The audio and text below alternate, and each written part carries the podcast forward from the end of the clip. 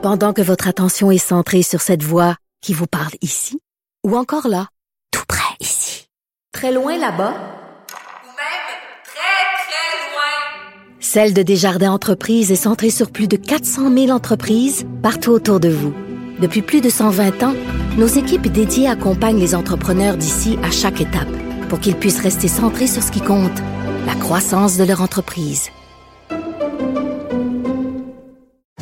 Parce qu'en immobilier, pour être à son affaire, suivez les conseils de nos experts. Via Capital, les courtiers immobiliers qu'on aime référer. Bonne écoute. Un adolescent de 17 ans poignardé. Une autre femme assassinée. Il est visé par des allégations d'inconduite sexuelle. Les formations politiques s'arrachent le vote des familles. Comment faire fructifier votre argent sans risque? Savoir et comprendre les plus récentes nouvelles qui nous touchent. Tout savoir en 24 minutes. En manchette, dans cet épisode, histoire choquante, un possible féminicide. Le pont de Québec en décrépitude. Volodymyr Zelensky, plus positif que jamais. Tout savoir en 24 minutes. Tout savoir en 24 minutes. Bonjour à tous, bienvenue au Tout savoir en 24 minutes. Bonjour Jean-François. Bonjour Charlotte. Nouvelle euh, choquante, un possible féminicide s'est produit à Wickham dans le centre du Québec, à une quinzaine de kilomètres de Drummondville. Un résident de Montréal, Kevin Ramagosa, fait face à des accusations de meurtre prémédité et d'outrage à l'égard du cadavre de sa conjointe Robin Crystal O'Reilly après avoir été découvert en présence du corps mutilé de la victime. Voici ce qu'on sait là, des événements. D'abord, euh, Ramagosa aurait alerté les membres de sa famille de se rendre à leur domicile dans l'ouest de Montréal puisque leurs deux jeunes enfants se trouvaient là-bas. Évidemment, les proches sont inquiets. Là. Ils ont donc euh, signalé leurs préoccupations aux autorités. Pourquoi le couple était dans la ville de Wickham? On le sait pas encore. Plus tard, la police a découvert le corps de la victime dans le coffre euh, d'une voiture. Ramagosa a été découvert, trouvé en fait dans sa voiture également, ayant euh, consommé une substance toxique et euh, tenté de s'immoler. Les prochaines informations sont assez tragiques et graphiques. On dit que l'accusé aurait utilisé une hache pour infliger Ah. de graves blessures au corps de sa conjointe. les résidents du quartier dans lequel le couple habitait étaient choqués d'apprendre cette nouvelle. Selon eux, la famille semblait être euh, ordinaire. Pour leur part, les collègues de Kevin Ramagosa l'ont décrit comme étant un individu familial, souriant, apparemment là, sans signe avant-coureur de comportement violent. Il est actuellement en détention et il va comparaître devant la cour pour répondre aux accusations portées contre lui. Hmm, c'est ça, c'est le genre d'histoire que ça donne froid dans le dos là. Ouais. Euh, puis il me semble qu'on entend toujours ça des voisins puis de l'entourage, qu'on n'a pas vu ça venir puis qu'il avait l'air euh, d'une famille ordinaire. De toute façon, là pour l'instant, il n'y a pas d'accusations comme telles qui sont portées, fait qu'on va se garder euh, une, une gêne quand même là, mais euh, c'est tout ça est euh, je- écoute, je- moi, qui est très sensible dans la vie là, puis qui, je, je peux pas croire que ce genre de choses là, de ce choses-là arrive. Euh, on va espérer que ce soit pas ça. On va espérer que ce soit Ben oui. autre chose, mais on dirait que tout pointe dans cette direction-là. Dure rentrée scolaire à l'approche, notamment en raison de l'inflation. Encore plus d'écoliers auront une boîte à lunch soit vide ou presque vide lors de la prochaine année scolaire. Et ça, ben, ça suscite des inquiétudes chez plusieurs organismes qui fournissent des repas aux enfants. L'organisme La Cantine pour tous est sur le point d'élargir son offre en fournissant 1,1 million de repas scolaires à tarif abordable dans 89 écoles au Québec. Ils triplent leur capacité par rapport à l'année dernière. On dit que même si certaines écoles reçoivent des fonds du ministère de l'Éducation pour fournir des collations ou des repas, l'augmentation des, des coûts de l'alimentation pose un défi pour plusieurs organismes qui reçoivent de nombreuses demandes. Par exemple, pour la deuxième année consécutive, le Club des petits déjeuners n'est pas en mesure d'ajouter de nouvelles écoles défavorisées à son réseau de 500 établissements. Le Canada est le seul pays du G7 sans programme alimentaire universel. Selon les organismes, l'augmentation des demandes de repas et l'incertitude liée au financement démontrent le besoin de solutions à long terme pour assurer la nourriture des enfants à l'école. Hum, tu sais, je trouve que parfois on se fie un peu trop sur ces organismes-là. Il me semble qu'avant c'était dans quelques écoles, puis là on dirait qu'on fait comme bah au pire il va y avoir le club des déjeuners qui va les nourrir. tu sais. Mhm. ça, ça, ça devrait être en situation de dernier recours. On devrait pas se fier sur ces organismes-là pour nourrir nos jeunes. Euh, Il fallait s'y attendre. Là. Après les fournitures scolaires, on en a beaucoup parlé, que les, les familles n'ont pas les moyens d'acheter. Là, maintenant, évidemment, ça va être... Il y avait déjà des problèmes. Moi, là, je me souviens, je te raconte une histoire, Charlotte. À un moment donné, mon mon gars ou ma fille, je me souviens pas lequel, là, euh, il est pas allé à l'école parce que euh, il était malade. Puis euh, là, j'ai appelé le matin pour aviser qu'il allait pas aller à l'école. Puis là, cette semaine-là, on avait pris du repas euh, traiteur. Tu sais, des fois, pour varier la boîte à lunch, on prenait le traiteur là, qui coûtait pas même cher. Je parle du primaire. Là. C'est deux, trois piastres, là, peu importe. Euh, fait que là, je dis, ben, euh, là, la, ah non, c'est la dame qui me dit, on fait quoi avec le, le repas?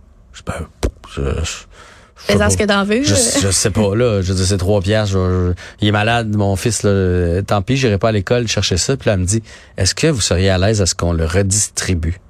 Je dis, ben, ben oui. Que là, le lendemain, je suis allé la voir. Je dis, ben, qu'est-ce que vous voulez dire? Euh, ben, elle dit, tu serais surpris de voir, euh, des, des fois, une collation, c'est un demi-verre de lait, là, avec un petit couvert dessus. C'est ça, la collation d'un. Elle dit autant, là, mettons, comme moi, mes enfants, ma blonde s'assurait, puis moi aussi, là, qu'il y a des fruits puis des légumes, puis qui, tu sais, des collations plus que moins. Elle dit, vous seriez surpris du nombre de personnes. Fait qu'elle dit, quand on a des repas comme ça qui se mangent pas, ben, on en donne un petit peu à lui, un petit peu à lui, un petit peu à elle. Puis on est à Saint-Bruno, là. Tu sais, on n'est pas dans un quartier défavorisé, là. Fait que Ah oui. ça m'avait vraiment étonné. Fait que avec l'inflation, avec tout ce qui se passe présentement, je suis zéro surpris de savoir qu'il va y avoir des problèmes euh, pour les lunchs, pour les boîtes à lunch, pour des estomacs vides. Euh, fait que si vous avez les moyens de donner, si vous avez les moyens d'aider, tu sais, euh, de prendre ça, de dire, Gars, moi, je vais fournir un repas traiteur à un jeune dans votre école. Tu sais, pour quelqu'un, ça peut être rien, là, 5 piastres par jour. Je vais le payer pour l'année. Euh, tu sais, faites-le.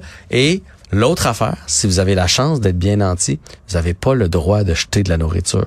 Ah, tellement important. Hey, ça, là, le nombre de, de, de- On se fait des repas, là, on met ça dans le frigo, puis la monnaie, au bout de 3-4 jours, on regarde ça, puis on fait, hey, c'est- Oh. c'est plus. Ben oui, ça a plus l'air bon. Ça, c'est dire qu'on a mal planifié notre affaire, tu sais. Mm. Puis si tout le monde fait attention, il y a énormément de nourriture qui vont se sauver. Ça va faire baisser les prix. Euh, tu sais, ça va être un cercle qui va, qui va tourner, là. Fait que achetez ce que vous avez de besoin. Mettez-en au congélateur si vous pensez pas le manger. C'est trop un pain. Vous passerez pas à travers un pain dans la semaine parce que vous êtes deux. Mais mettez-en à moitié au congélateur. Mais vous avez pas le droit, quand il reste huit tranches, de faire, bah, il est plus bon. Ça aux poubelles, puis d'en racheter juste un nouveau. Il faut être vraiment plus vigilant avec tout ce qu'on consomme pour s'assurer de pas en perdre. On n'a pas le droit de pas en perdre. Quand j'étais jeune, là, ma mère me disait, finis ton assiette parce que dans certains pays, il y a des enfants qui mangent pas. Mais là, c'est pas dans certains pays, là. C'est ici. C'est chez nous, là. Fait que finis ton assiette parce que chez nous, il y a des enfants qui mangent pas. Savoir et comprendre. Tout savoir en 24 minutes. Bonne ou mauvaise nouvelle, Jean-François, tu sauras me le dire. À la rentrée, les automobilistes à Montréal risquent de faire face à une augmentation d'embouteillages comme ceux avant la fameuse pandémie, notamment en raison des travaux de rénovation du pont-tunnel Louis-Hippolyte de la Fontaine qui sont en cours depuis octobre dernier et tous les autres chantiers dans la métropole. Frédéric Marie, chroniqueuse circulation, anticipe également un retour des heures de pointe pré-pandémique en raison de la diminution du télétravail demandé par, cer- par certains employeurs. Ça fait plus de monde sur les routes, moins de personnes dans le, dans le confort de leur maison. Les alternatives de traversée du fleuve en raison des travaux du pont-tunnel, comme l'autoroute 30 et le pont Jean-Cartier, subissent également des congestions, principalement les mardis, mercredis et jeudis en raison euh, du retour au bureau. Et quelques données intéressantes. Le pont Jacques- Jacques-Cartier a vu une augmentation de 2% des déplacements mensuels en juillet par rapport à la période pré-pandémique. Le nouveau pont Samuel de Champlain accueille euh, environ 150 000 véhicules par jour, soit 30 000 de plus qu'avant la pandémie. Et euh, la situation devrait rester stable cet automne. Mais c'est une mauvaise nouvelle. Tu me demandais si c'était une bonne ou une mauvaise. Je vois pas ce que- qu'est-ce qui pourrait être de bon là-dedans. c'est Ben- que les gens vont peut-être prendre le transport en commun. C'est ça que tu veux dire? Mais non, mais la bonne nouvelle, c'est que la vie euh, revient, reprend son Ah. cours. Là, ça Ouais. pourrait être une bonne nouvelle, alors que pour d'autres, euh, ça les fait royalement, euh, comment dire, ça les dérange, suer, Ouais. voilà, de- de- d'attendre sur les routes, et on peut comprendre, évidemment. Ben j'ai hâte de voir parce que tu sais je faisais de la radio euh, pendant longtemps l'émission du matin là, puis il y avait toujours cette euh, ce, ce lundi ou mardi test là, quand on revient du long week-end de, de, de- du début septembre de la, de la fête du travail. Euh, il y avait toujours ces deux une semaine ou deux là où c'était vraiment l'enfer parce que là il y en a qui se décidaient de euh, de voyager en auto puis là ils se rendaient compte fait que là que c'était pas correct. Fait que dans les semaines après ça se plaçait. Les gens il y en a qui décidaient d'aller travailler plus tôt pour éviter le trafic puis ça prend pas grand chose t'enlèves une coupe de voitures mais au début septembre tous les travailleurs sont encore là. Les paysagistes sont encore là. Tu sais tout, tout le monde est encore sur le circuit routier. Ça se place assez rapidement après. Euh, puis là en plus de ça en début d'année en début de septembre comme ça il y a encore les travaux. Mais tu sais donné, les travaux quand l'hiver approche on, on enlève tout ça. Fait que ça finit par se ça finit par se tasser. Mais il y a toujours un deux trois semaines début septembre où c'est pas facile. Je peux pas croire qu'on va revenir au niveau avant pandémie là parce qu'avant pandémie là on pouvait être deux heures dans un bouchon pour rentrer sur l'île. Euh, je peux pas croire qu'on va qu'on va en revenir à ça. Puis sinon mais pour les axes routiers tu sais, tu parlais des axes il y a une coupe de places où on va devoir penser à notre affaire. C'est pas la première fois que j'en parle ici, mais la fameuse 30 entre la 10 et la 20, elle est pas adéquate. Puis les deux bretelles pour aller chercher cette route-là non plus. On a fait un nouveau pont payant à Châteauguay. Fait qu'évidemment que les gens, tous ceux qui s'en vont vers l'Ontario, tous les camions se disent, je vais pas aller me taper le tunnel puis la, la, la 40. Donc je vais passer puis je vais payer le péage là, dans le coin de Châteauguay. Mais ça, pour ça, il faut qu'ils prennent la 30. Là, après ça, on a construit un beau quartier 10-30. Tous ceux qui s'en vont là prennent la 30. Euh, quand ils arrivent de Québec, par exemple, ou qui arrivent des maritimes ou qui s'en vont par là, là. Là, après ça, tu as le pont Champlain qui est plus large. Mais pour aller au pont Champlain, faut que tu prennes la 30. Et là, on vient de construire le REM. Comment tu te rends au REM à Brossard? Par la la 30. fait que cette euh, route-là était déjà congestionnée. Elle est faite, en plus, elle est dessinée pour qu'il y ait trois voies. faut juste se décider à le faire, euh, à l'entretenir, parce qu'il y a des coûts de rattacher à tout ça. Mais il va falloir prendre la décision plus tôt que tard. Tout savoir en 24 minutes. Et là, on parle de pont, on parle de pont, pont, pont. Les photographies prises par un citoyen, Monsieur Patrick Sarrazin, alors qu'il se promenait sur le pont de Québec, ont suscité une vive réaction sur les réseaux sociaux parce que l'état de la structure est vraiment préoccupante. Il a pris la décision de capturer les images alors qu'il marchait sur la passerelle pour les piétons du pont, puis de les partager sur Facebook au départ pour faire rire euh, ses amis Facebook.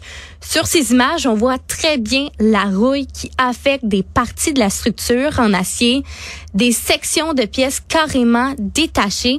Et là, je sais même pas si mes mots sont assez pour vous expliquer l'état du pont. Les photos ont été partagées par plus de 6000 personnes et ont suscité près d'un millier de commentaires. Et ça a commencé à alimenter les inquiétudes concernant la sécurité du pont. Rappelons qu'un appel d'offres pour le, remplacement du tablier routier a, été lancé en 2020 et les travaux sont prévus dans le plan québécois des infrastructures euh, 2023-2033. On dit qu'environ 30 000 véhicules et 1000 piétons utilisent le pont quotidiennement. Mais pour décrire, là, tu disais, je sais pas si mes mots sont assez forts, c'est ravagé. Ah, c'est ravagé par la rouille.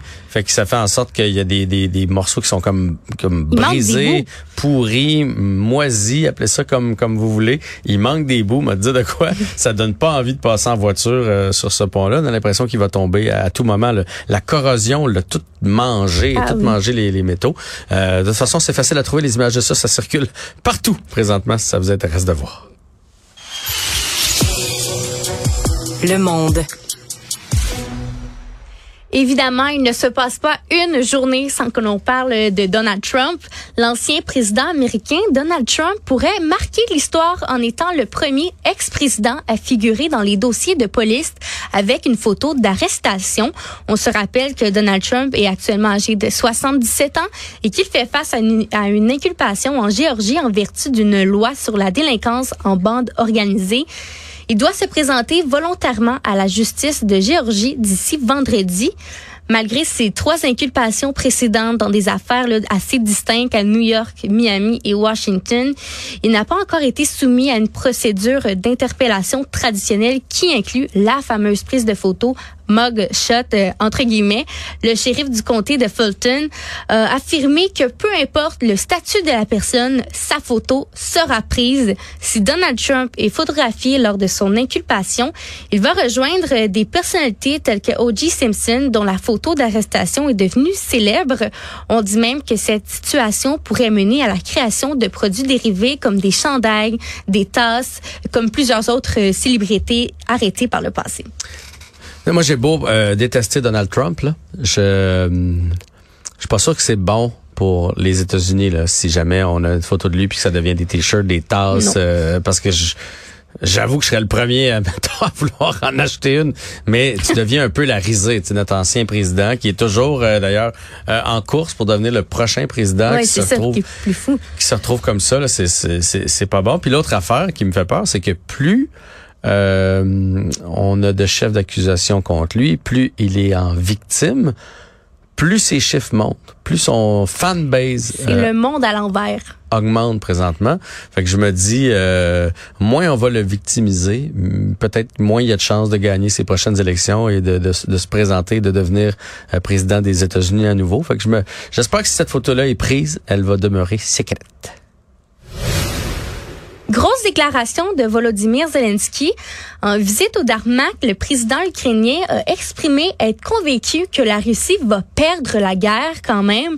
Cette annonce survient alors que les Pays-Bas et le Danemark ont annoncé la livraison de 19 avions de combat F-16 à Kiev euh, pour renforcer ses capacités militaires. La première ministre danoise a précisé que ces avions seront livrés progressivement au cours des prochaines années, six vers la fin de l'année, huit l'année prochaine et cinq l'année suivante. Au total, ce sont 61 avions de combat qui seront livrés. Euh, Monsieur Zelensky a salué cette décision des Pays-Bas et du Danemark, qualifiant cette coopération de preuve que, et je cite, que la vie a une valeur et que les gens comptent. Il a même visité les deux pays pour examiner les appareils. En réponse, l'ambassadeur russe au Danemark a dénoncé une escalade du conflit et a critiqué la décision qui, selon lui, incite l'Ukraine à poursuivre la confrontation militaire avec la Russie. On se rappelle qu'en juillet dernier, Moscou avait averti que la livraison de F-16 serait perçue comme une menace nucléaire. Euh, mais je comprends qu'il n'y a pas le choix de dire ça avec le don qu'il vient d'avoir. Je comprends qu'il n'y a pas le choix de, de, de dire euh, qu'ils vont gagner la guerre. Mais en fait, il dit surtout que la Russie va la perdre. Mais j'aime un peu moins, moi personnellement, ce ton-là. Euh, tu sais, qu'on les fournisse en armes pour qu'ils puissent se défendre, euh, en, en vivre aussi. euh. mais là, si c'est eux qui commencent à attaquer, c'est...